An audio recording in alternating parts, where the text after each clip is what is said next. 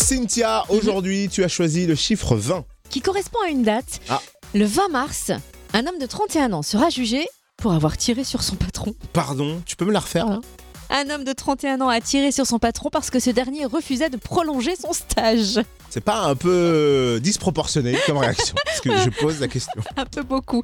Alors il faut des explications évidemment. En fait, cet homme venait juste de commencer un stage dans une société En de plus. reconditionnement de matelas. Hmm. Ah, Et le lendemain, au vu de son comportement irresponsable, le directeur lui a refusé de prolonger le stage. Ah, du mais ça coup, peut peut-être se comprendre, oui. Ouais, enfin, un foudrage, euh, lui, il est revenu sur les lieux du, du crime, j'allais dire.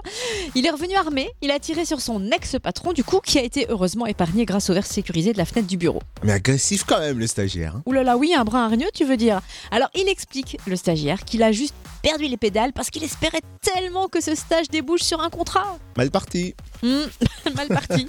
Très mal parti, puisqu'il est placé en détention provisoire dans l'attente de son fameux jugement le 20 mars prochain. Allez, plus que 16 jours. Bah, Enfin, c'est pas parce que tu pètes les plombs qu'il faut plomber le patron, car touche pas à mon boss.